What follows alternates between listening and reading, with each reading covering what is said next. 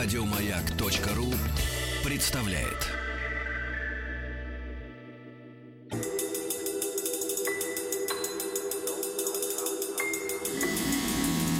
Объект 22.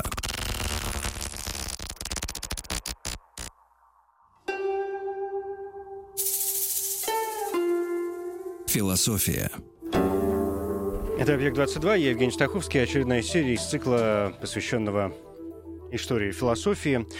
И сегодня не стану скрывать одна из моих самых любимых тем. Наконец-то мы до нее э, добрались. И здесь уже Виктор Игоревич Молчанов, доктор философских наук, профессор, руководитель Центра феноменологической философии философского факультета РГГУ.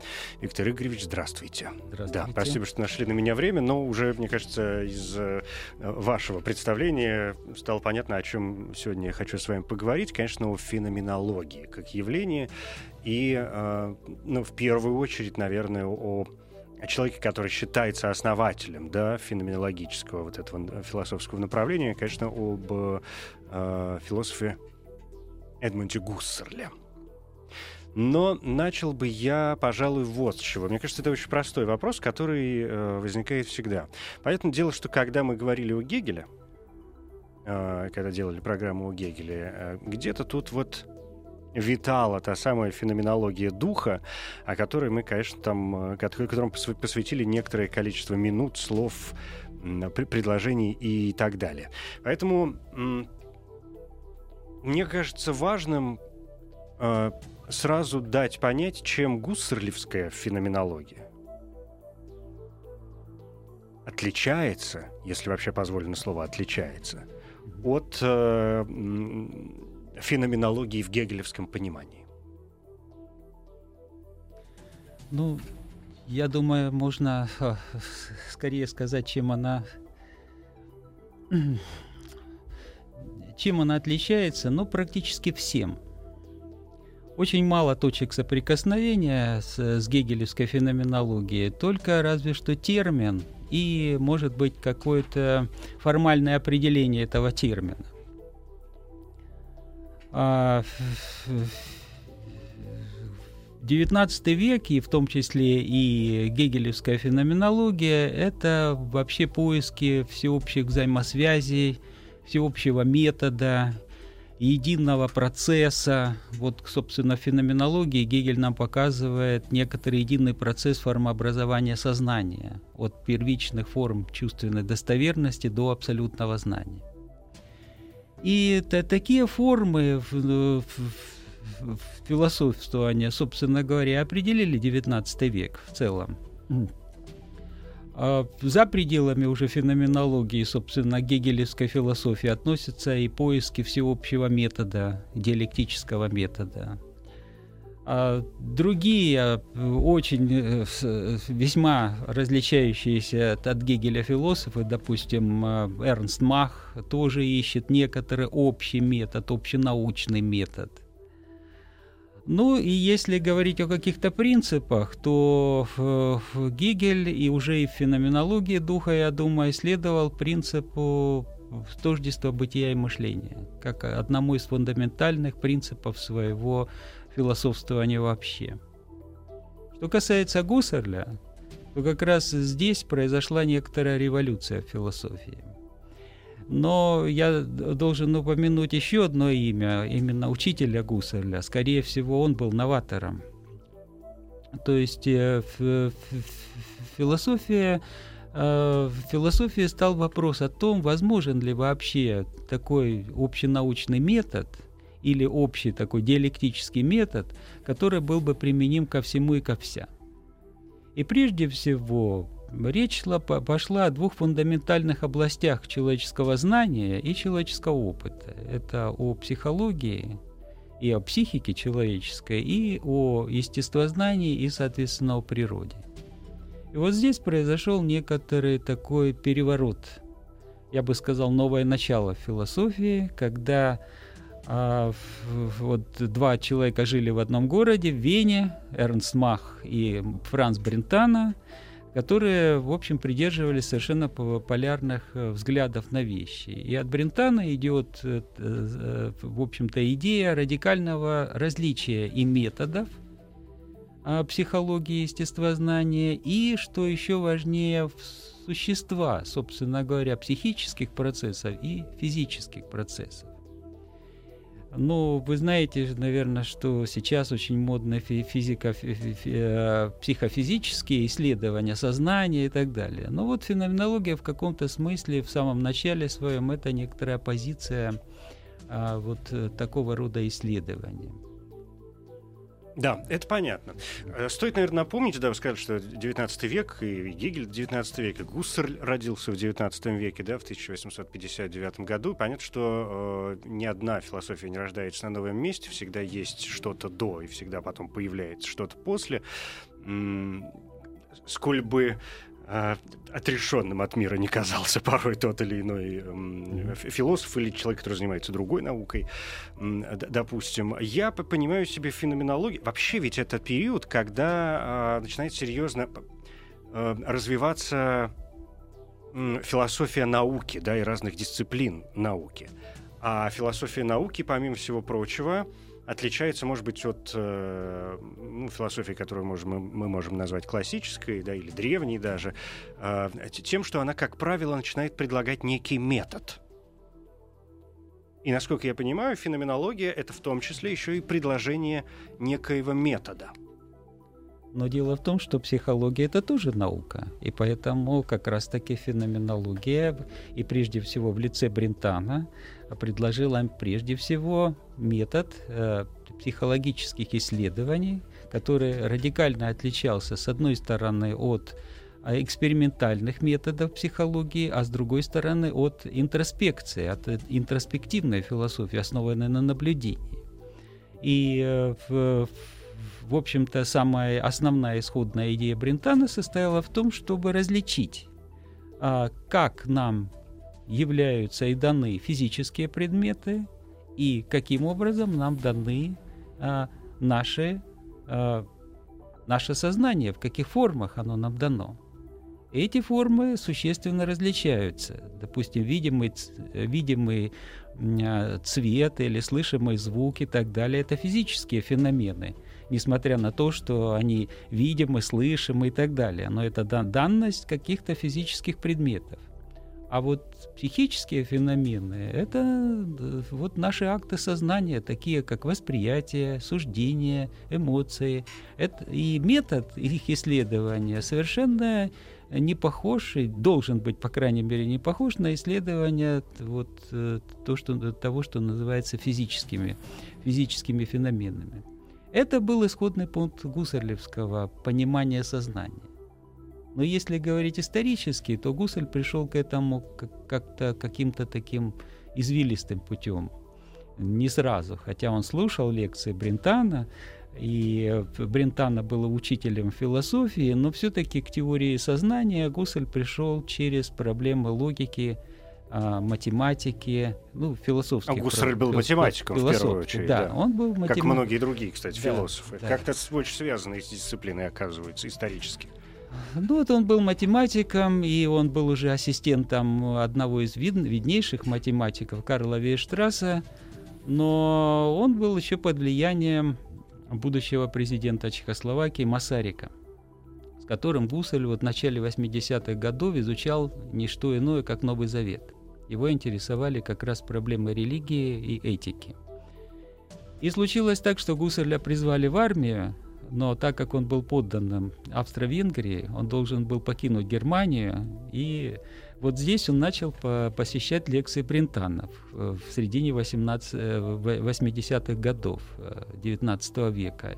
И отсюда, собственно говоря, произошел переворот в его, собственно говоря, и карьере, и образе мысли и так далее. Он оставил математику и стал... Это очень редкий случай, когда уже, ну, можно сказать, реномированный математик с большим будущим, почти. состоявшийся, да, с будущим, ценимый своим учителем, вдруг бросил все и начал свою карьеру с самого начала. Вот это как раз, э, ну, как и Брентана, собственно говоря, в его жизни были такие очень э, радикальные повороты в личной его жизни и в его карьере. Но, тем не менее, сложилась некоторая такая э, традиция, которая затем охватила сейчас практически весь мир.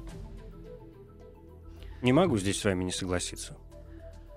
А, вот. Но математически, э, когда Гуссерль завершил свое, так сказать, ученичество, хотя это ученичество продолжалось много лет заочно, а, но оказалось, что в Австро-Венгрии ему все-таки карьера его не сложится. И поэтому э, Брентано отправил его в город Халле, и где он под руководством его ученика, ученика Брентана Карла Штумфа, э, защитил диссертацию уже по философии математики. И вышла его книга первая «Философия арифметики». Вот с этого начался, собственно говоря, его а, философский путь. И он, э, все, в общем-то, всегда, был, всегда Гуссерля поддерживали математики больше, чем философы. Например, когда стал вопрос о том, чтобы получить место профессора в Геттингене, его поддержали математики Геттинской школы, Давид Гильберт, никто иной. А коллеги были против, но министерство назначило Гуссерля вот, э, профессором в этом, в этом университете. Ну, если говорить о судьбе, конечно, о всяких перипетиях его э, карьеры, то в, в, действительно здесь очень много можно сказать. Но если нас интересует метод, все-таки нас больше, конечно, вы, интересует вы, выбир, метод. Да. Выбираем, да, выбираем все-таки какую-то содержательную, содержательную вещь, о котором хочется сказать побольше. Да. Я себе представляю э, феноменологию ну, если исходить от э, каких-то действительно основ, а, а еще не добираясь до самого метода, как некое, э, некое своеобразие... Во-первых, это путь э, нахождения истины какой-то, да?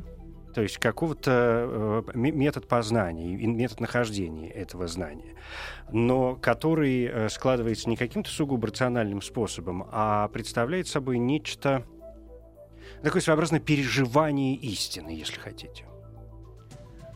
Ну, в основном вы правы, конечно, только это можно переформулировать несколько иначе. То есть, действительно, Гуссерль и Брентана, и Гуссерль вслед за ним создают такую философию, которая не является, собственно говоря, некоторым отстраненным а, отстраненной деятельностью субъекта по производству знания. То есть здесь нужно, так сказать, личное участие личный опыт, который не, не, не, не исчезает, даже когда вы там, скажем, достигаете некой, неких, не побоюсь этого слова, там, трансцендентальных высот. То все-таки первичный человеческий опыт, он остается а, базисным опытом.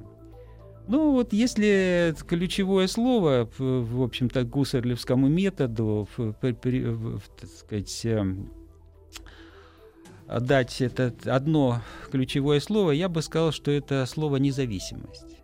Гуссель — это философ независимости.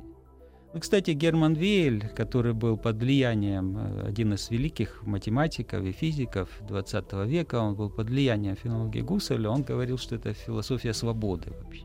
Я выразился бы осторожнее. Это философия независимости.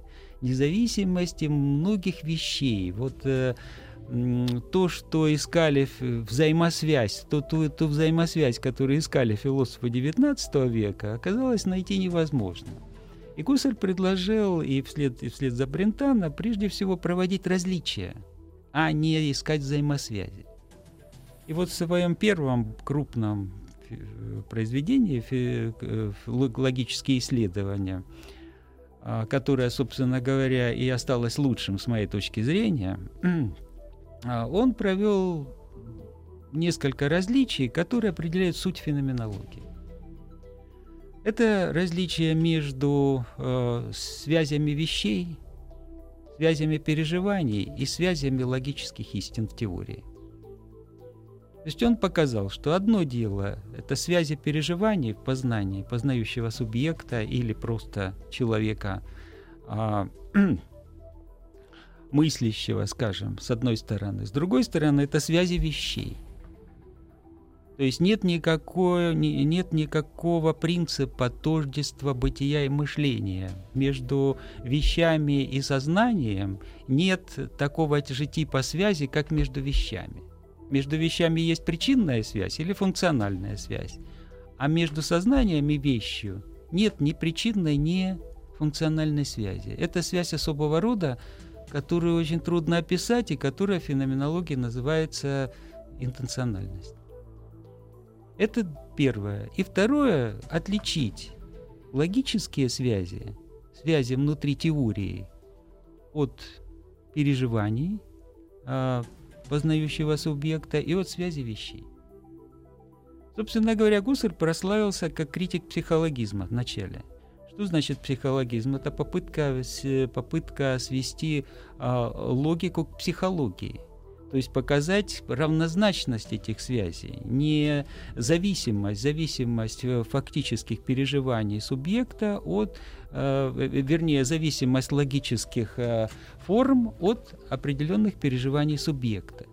Философы даже пытались психологически обосновать такие принципы, как принцип противоречия, например. Вот Гуссель специально, специально на этом останавливается. И вот эти, э, э, эти вот базисные различия по существу и легли в основу всей его феноменологии. И затем, когда он формулирует уже метод явным образом, метод феноменологической редукции – он, собственно говоря, опирается уже вот на, на, на подобного рода связь. Да. Виктор Игоревич, я предлагаю сделать такой небольшой угу. э, шаг назад, чтобы, может быть, пояснить э, некоторые моменты. Э, что, собственно, его не устраивало в прежней системе? Ну, его не устраивал прежде всего релятивизм, а и отсутствие абсолютного основания научного знания, во-первых, но не только научного знания. Но релятивизм, как казалось Гуссерлю, подрывает, э, подрывает основы а, всей человеческой культуры. А ведь э, э, идея Брентана... Релятивизм как невозможность да, как, до как конца познать вообще как, ничего. Нет, нет, нет как, как э, невозможность абсолютных норм и принципов. Вот эти абсолютные нормы и принципы, они лежат в основе как логики, так и этики. А принцип Брентана и принцип Гуссерля состоит в том, что этика и логика – это коррелятивные вещи. Они друг другу соответствуют. В обычном понимании это вообще очень далекие вещи. Этика одно, а логика это другое. Здесь они, так сказать, вот соединяются в целом.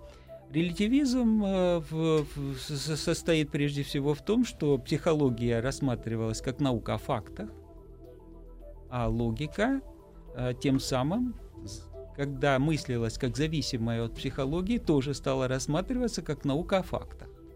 То есть логические истины могли исчезнуть и появиться в зависимости от определенных фактов. Или же, например, крайняя форма психологизма – это антропологизм, допустим, когда истина должна зависеть от нашей телесной организации. Будь мы несколько другой телесной организации, значит, истина была бы другая.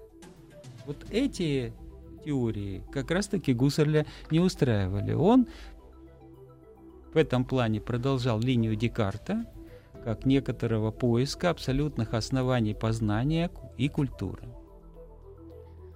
Но как этого достичь, это вообще вот другой вопрос. Надо построить строгую науку, э, философию как строгую науку. А здесь часто возникают недоразумения отождествлять строгую науку и точную науку, точную науку как математику. Речь идет только о том, что вот в феноменологии или философии как строгой науки мы должны исследовать э, наши процессы смыслообразования или, проще говоря, наше сознание, не выходя за пределы сферы сознания. Мы не должны э, э, сферу сознания э, редуцировать или сводить э, к, психолог... к физиологии, к социальным процессам, к чему бы то ни было мы должны открыть сознание, как говорил Гуссель, как определенный, как один из регионов бытия. Сознание – это бытие. Второй род бытия – это предметы. Вот эти два рода бытия, они не имеют ничего общего. Между ними, как выражался Гуссель, зияет э, пропасть смысла. То есть между ними смысловые отношения. Но это достаточно так сказать, сложно выраженное терминологические э, э, учения. Которое, мне кажется, довольно как раз просто и очень удобно. Ну, да, в каком-то смысле, в каком-то смысле удобно. То есть, если объяснять его на пальцах или какими-то примерами, то оно становится ну, вообще очень понятно всем и каждому буквально сразу. Вы сказали, что, э, ну вот, допустим, тот же самый термин, который вы, да, сказали, такой он трудно объяснимый, э, вот эта интенци... интен... Э, интенциональность, да, угу. который мне, например, ну, представляется совершенно какой-то простой вещью, да, но интенциональность не что иное, как некий акт моего сознания, на, на, на, то есть это некоторое устремление меня к некоему предмету. предмету. Все. Ну, как бы очень же просто. Стол, да. стол может существовать э, сам по себе, но я вижу только одну сторону этого стола и хочу воспринимать этот конкретный стол. Я mm-hmm. могу домыслить невидимую сторону стола, но обойдя с той стороны, я могу mm-hmm. удивиться, узнав, что там не э, ножка стола, а, я не знаю, подставлен стул, например, да, в качестве какого-нибудь держателя. Или э, что там, не знаю, стиральная машинка там стоит, допустим, какая-то, и он другой стороной на ней э, держится. Э, это один подход но перед этим же у меня все равно есть э, некоторая предпосылка, которую я понимаю. То есть я воспринимаю все равно стол как стол, а не как телевизор или э, лампочку. Ну да, это процесс, э, простейший процесс идентификации, но вы же не описываете этот процесс, вы, вы все время апеллируете к предмету. А ведь задача состоит в том, чтобы описать некоторый процесс, хотя элементы этого описания присутствовали. Это гусарлевские, собственно говоря, инновации, когда э, в восприятии он понимал с точки зрения перспективы. С точки он это, ввел такой термин специальный для того, чтобы это обозначить. И э, совершенно верно. Но есть еще одна интенциональность, которая не подвластна э, Э, тому, что вы можете обойти кругом и посмотреть, uh-huh, есть uh-huh. ли там у него ножка или нет. Это восприятие другого человека. Вот этот э, попыт, э, э, процесс дополнения того, что мы видим только с одной стороны, назывался Гуссерлем, ну, это традиционный философский термин, о презентации. То есть мы презентируем что-то и к этому добавляем то, что мы... Ну, дорисовываем, да, да, да, картину. Дорисовываем. Но когда мы общаемся с другими людьми, мы лишены этой возможности. Мы не можем непосредственно а, воспринять их мысли и чувства. Мы только можем это сделать по а, определенными знаками, благодаря определенным знакам, определенной речи, жестам и так далее, и так далее. И здесь как раз Гуссерль, э, вот если говорить об инновациях, он действительно новатор. А, новатор в том, что Гуссерль впервые предложил решение проблемы объективного знания через некоторый опыт, который является нам чуждым. То есть, э, когда вы говорите, я вижу стол, но этот стол, я не имею в виду то, что он э, э ваш как собственность, но он, это, э, этот стол вашего восприятия. Э, когда вы судите о чем-то, это обстоятельство дела, это суждение, обсуждаемое вами дело. Но когда вы а, имеете дело с другим человеком, вы натыкаетесь на такой опыт, а, э, опыт чужого, когда вы не можете его присвоить. И вот э, э Гус, у Гуссерля это в позднем творчестве только возникает, вот в картезианских медитациях. Это... Да, давайте, ага. э, Виктор Игоревич, передохнем да. минуту да, и да. продолжим. Угу.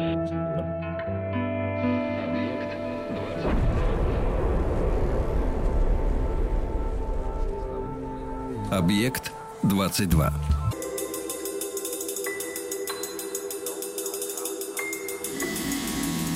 Объект 22.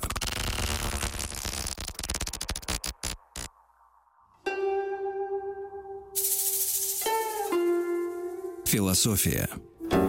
Евгений Стаховский, здесь Виктор Игоревич Молчанов, доктор философских наук, э, феноменология нас сегодня крайне занимает, и Эдмунд, Эдмунд Гуссерль, наверное, как самый яркий представитель, да, и, в общем, человек, который считается основоположником этого э, направления. Вы стали говорить о том, что вот возникает трудность, есть мой взгляд, появляется взгляд э, другого человека. Мне кажется, мы здесь снова делаем, э, если я вас правильно понимаю, шаг назад. Когда я спрашивал о том, что же не устраивало Гуссерля, э, то, судя по всему, его, помимо всего прочего, не устраивало а, именно это. Может быть, вы вскользь этого коснулись, я просто, и, и, и я просто не услышал. А, то есть его не устраивало то, что всякое познание, попросту говоря, неустойчиво.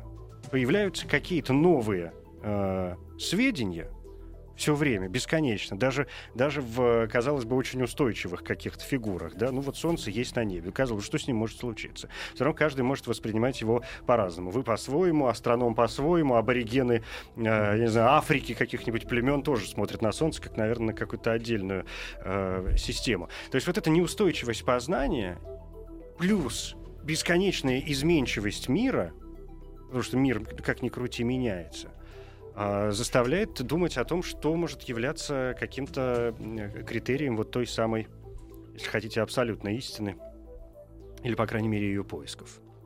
Ну да, раз вы уже говорили, заговорили о небесных светилах, я скажу, что у Гуссерля есть очень странный тек текст, который называется «Коперниканский переворот Коперниканского переворота», где он утверждает, что Земля не покоится и не движется – если рассматривать Землю как основу нашего опыта. Если рассматривать ее как астрономическое тело, то, конечно, она движется и вокруг своей оси, и вокруг Солнца, и еще как-то там. На задворках Вселенной, да? Да, да, на задворках Вселенной. Но и вот попытка Гуссерля как раз и попытка Гуссерля как раз и состояла выявить, ну, по образцу, по образцу Декарта, но не следуя, собственно, Декарту, какие-то первичные основания нашего опыта. Он, к моему сожалению, выбрал как в качестве образца, э, на основе которого он, собственно, все другие, все другие проявления и акты нашего сознания изучал, восприятие. И вот на основе восприятия он пытался понять все остальное, и память, и воображение, и предположение, и так далее. Ну, вы знаете, мне кажется, что вот что не устраивало Гуссерля, его не устраивало, как сказал Сартер, пищеварительная философия. Сартер, известно, очень критиковал Гуссерля. Нет как раз есть очень э, известная... У меня почему-то вот такие воспоминания о том, что Сартер был как раз один из тех, кто высказывал... Ну, Гусарля критиковали все его ученики, и считается, что феноменологическое движение — это ереси по отношению к Гусарлю. Но поэтому феноменология и жива, поскольку это не просто поклонение учителю и повторение за ним, а это некоторая вот модификация, развитие и появление просто новых проблем, в, новых, в новой, новой ситуации социальной ситуацией просто.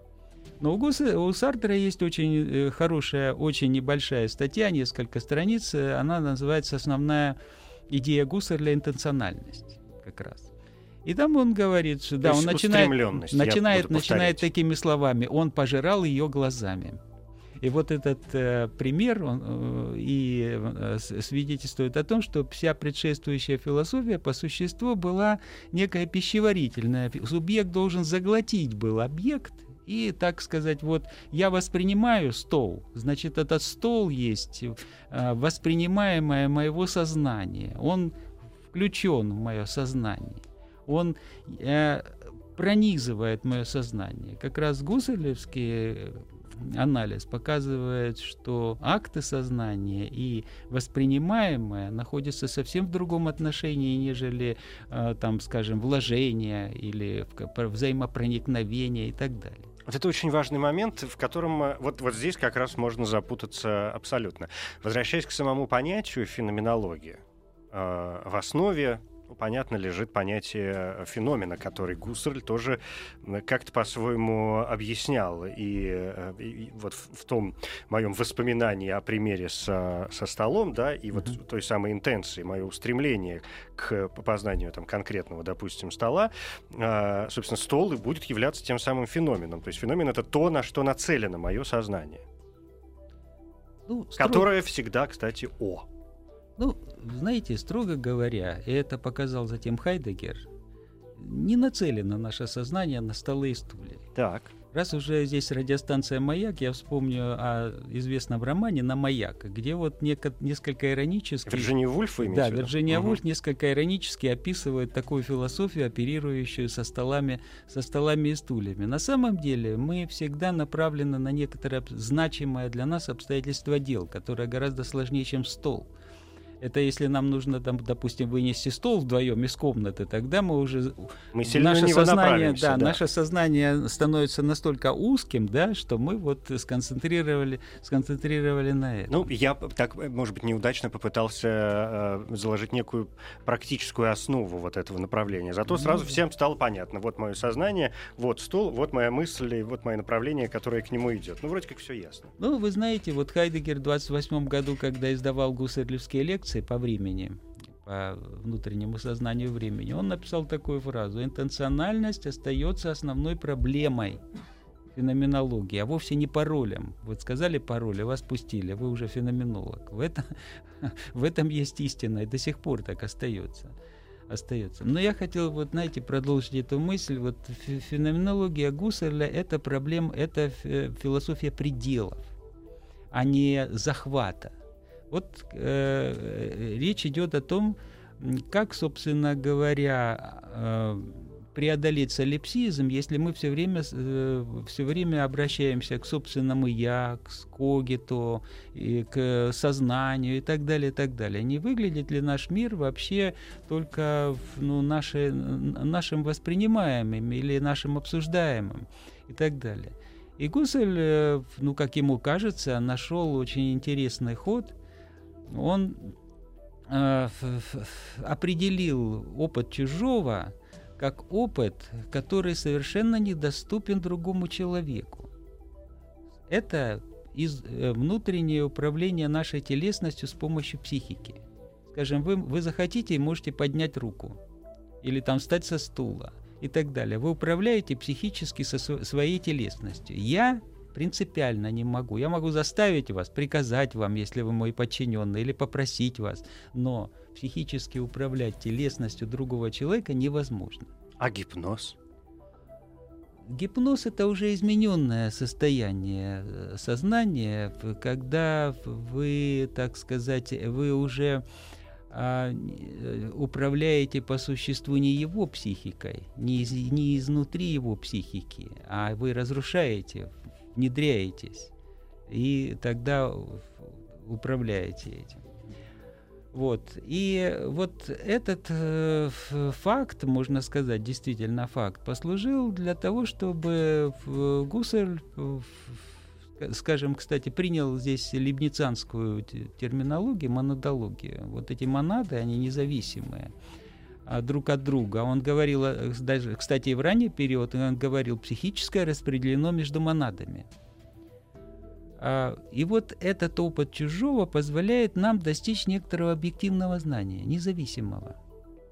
Ну, это простой факт. Если вы у вас э, вы один что-то видите, ну, вы можете сомневаться. Если два человека видят одно и то же, да, то это уже, так сказать, э, подтверждение. Считается более Счита- реальным. Да, да. считается более реальным. А если три, четыре и так далее, а если сообщество, вот, вот эта, эта проблема объективного знания решается Гусарлем через проблему интерсубъективности и нахождения опыта чужого вот в этом, так сказать, очень тонком процессе управления изнутри своей собственной психикой. То, что совершенно недоступно. Мы можем угадать мысли другого. Можем, да, можем, но мы никогда не можем поднять руку за другого изнутри. Это правда. Мгм.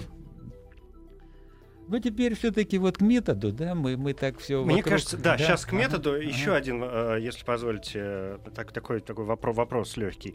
М, Ведь речь о вообще о, познании, да, и о, собственном познании, и о чужом познании сводится, как мне кажется, вот еще к чему, что наверняка будет важно для тоже понимания этого самого метода, что есть ведь собственно, опыт как таковой, очень позитивистская, да, вот эта модель э, мира, да, и, и позитивистское я имею в виду там с, с точки зрения философии, например, позитивизма, о том, что вот везде есть опыт, там или положительный опыт, или полезный э, опыт, это если к, к, к практицизму какому-то проходить, подходить. Э, а есть э, опыт, то есть, а есть познание, которое строится не столько на опыте, сколько вот на том самом чувственном, э, то есть не столько на чувственном восприятии, сколько на переживании вот той самой истины.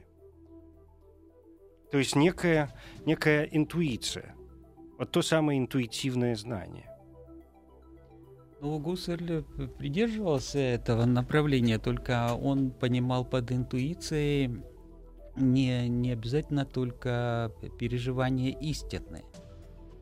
А, в общем-то, интуиция — это возможность схватывания предметов такими, как они даны. А, но интуиция как, как очень близка по своему значению. Это слово, собственно, то же самое означает, что восприятие. И поэтому мы возвращаемся к тому, что для Гусарля как раз-таки восприятие, непосредственное отношение к предмету, попытка удалить все то, что до традиционно мыслилось об этом предмете, ну, в широком смысле слова. А он провозглашает принцип беспредпосылочности, то есть все предпосылки, которые мы не можем на своем опыте, в своем опыте реализовать, мы должны исключить. В этом плане Гуссель интуитивист, разумеется. И более того, он возвращается к платонизму, когда создает свой метод э, созерцания сущности. Сущности, которые не подразумевают даже знание какой-то э, техники из, из, из, из данной области. Например, я встретил такое высказывание, которое даже в свое время меня очень удивило, что для того, чтобы познать сущность числа, нам даже не нужно знать таблицу умножения. То есть э, техника техникой, а интуиция того, что такое число и что означает вообще основание там, арифметики, теории чисел, это совсем другое, чем оперирование, чем счет, которым, собственно говоря, людям владеют без всякой арифметики. Люди начали считать задолго до того, как появилась, там, скажем, ну, арифметика, арифметика, да, арифметика это как наука. Следующая степень, как, следующая как ступень. наука. Да, да, это уже сложение, вычитание. Поэтому интуитивизм Гусселя, он довольно сложный. Он распространяется не только вот на восприятие определенных предметов, там, но и на, прежде всего, узрение того, что составляет сущность той или иной сферы, той или иной области – Например, что такое сущность звука? Мы сущность звука никогда не э, спутаем с сущностью цвета. Это два разных, э, два разных региона природы. Вот он создал так, так, так, такой термин, вел региональные антологии. И вот для того, чтобы эти региональные антологии усмотреть, нам, нужно нек- нам нужен некоторый настрой. Некоторый, да, да некоторый настрой. Прервемся на минуту. Философия. Виктор Игоревич, ну, собственно, наконец-то уже к самому э, методу и вот к тем самым редукциям, вы уже сегодня сказали несколько раз это слово, пора уже объяснить, что все это дело значит. Ну, стр- странным образом э, Гуссель выбирает термин «эпохе», воздержание от суждения, из э, древнего скептицизма, хотя в, в логических исследованиях он критикует скептицизм и релятивизм и, и, и так далее. А, что это означает? Э, ну, во-первых, это уже второй этап, э, второй этап, э, скажем, творчества Гуссерля, когда в 2013 году выходит крупная работа идей чистой феноменологии, фенологической философии. И когда, по моему мнению, Гуссель меняет язык своей философии и становится в полной мере уже немецким философом все-таки надо отдавать себе отчет, а э, часто об этом, ну вообще не часто об этом говорят, что все-таки школа Брентана это не немецкая философия, это скорее австрийская философия. И Гуссель совершил такой переход. И он выбирает даже термин гегелевский для того, чтобы э, охарактеризовать этот метод. Ну, по крайней мере, один раз он его употребляет. Это термин «aufhebung», который переводит на русский язык «снятие». И он говорит о, о некотором, я не буду переводить так, потому что считаю, что это ну, Гегелю релевантно, Гусарлю не совсем, отстранение от тезиса о существовании мира. Метод состоит в том, чтобы выделить, зачем этот метод, собственно, нужен? Для того, чтобы выделить регион сознания, чистого сознания, для того, чтобы исследовать структуры чистого сознания. Но для этого э, нужно отстраниться от, э, от, э, той естественной установки, в которой живет наше сознание, в которой оно направлено на вот любимые столы, стулья, uh-huh, там uh-huh. телевизоры и так далее, и так далее. Причем Гуссель долго ищет эти слова. Он говорит о том, что мы следуем Декарту, мы следуем радикальному сомнению Декарта, но потом он говорит только как методическому приему. И что вот это воздержание от суждения вовсе не является сомнением. Мы вовсе не сомневаемся, что мир существует. И предметы какие-то мира существуют, но мы отстраняемся а, от них, они для нас не являются значимыми. Если это так, то тогда мы можем а, осуществить поворот к рефлексии. Ну, то есть это, и есть, собственно говоря, поворот к рефлексии, и мы можем изучать саму направленность сознания на предметы, а не предметы, как они даны в той или иной значимости в прагматическом аспекте, функциональном, там, в каком угодно. Ну вот этот метод, э, он э, в общем называется методом эпохе, но Гуссель еще вводит такой термин э, феноменологическая редукция. И здесь очень интересна работа как бы, с собственным сознанием. Речь идет не только о том, чтобы отстраниться от э, а, предметов мира и сделать их, так, заключить их в скобки, как говорит Гуссель, или там подвесить тезис очень много синонимов, которые говорят о том, что это нечто, некоторая особенная операция, которая не сводится ни к сомнению, ни к предположению, ни к отрицанию, ни к чему. И сам Гуссель говорит, это есть нечто особенное, которое не сводится к какому-либо э, модусу. Поэтому вот часто говорят, что, ну иногда говорят, что Гуссель открыл то, что философы всегда делали, но это неправда. А Гуссель открыл нечто новое, поскольку философы от отвлекаясь от мира, воспаряли часто к спекуляции. А Гуссель э, оставлял эту естественную установку такой, как она есть, но отстраненной. Так вот, феноменологическая редукция еще интересна тем, что мы должны работать собственным «я», собственным сознанием. Мы должны лишить себя эмпирического содержания.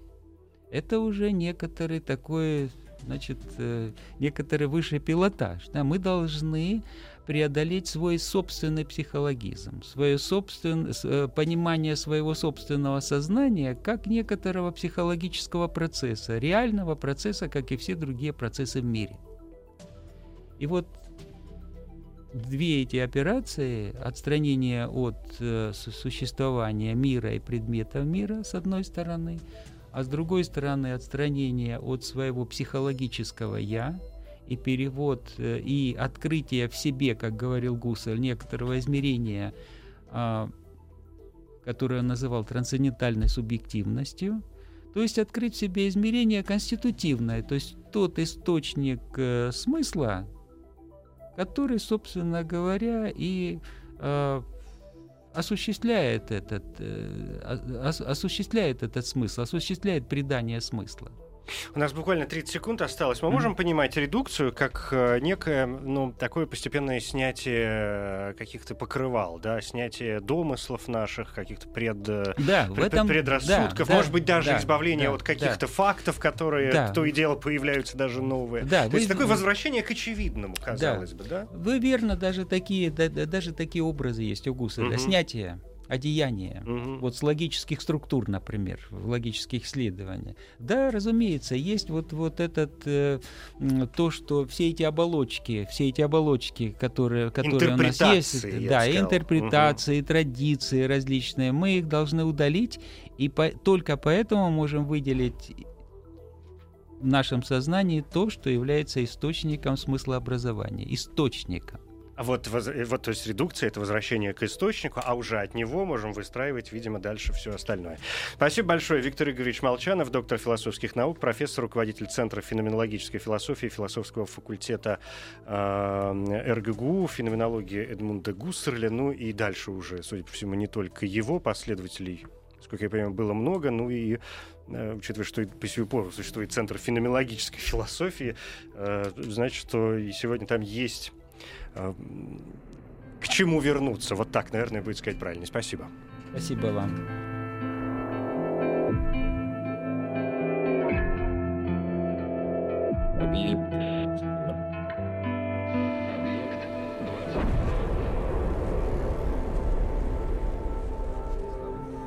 Объект 22. Еще больше подкастов на радиомаяк.ру.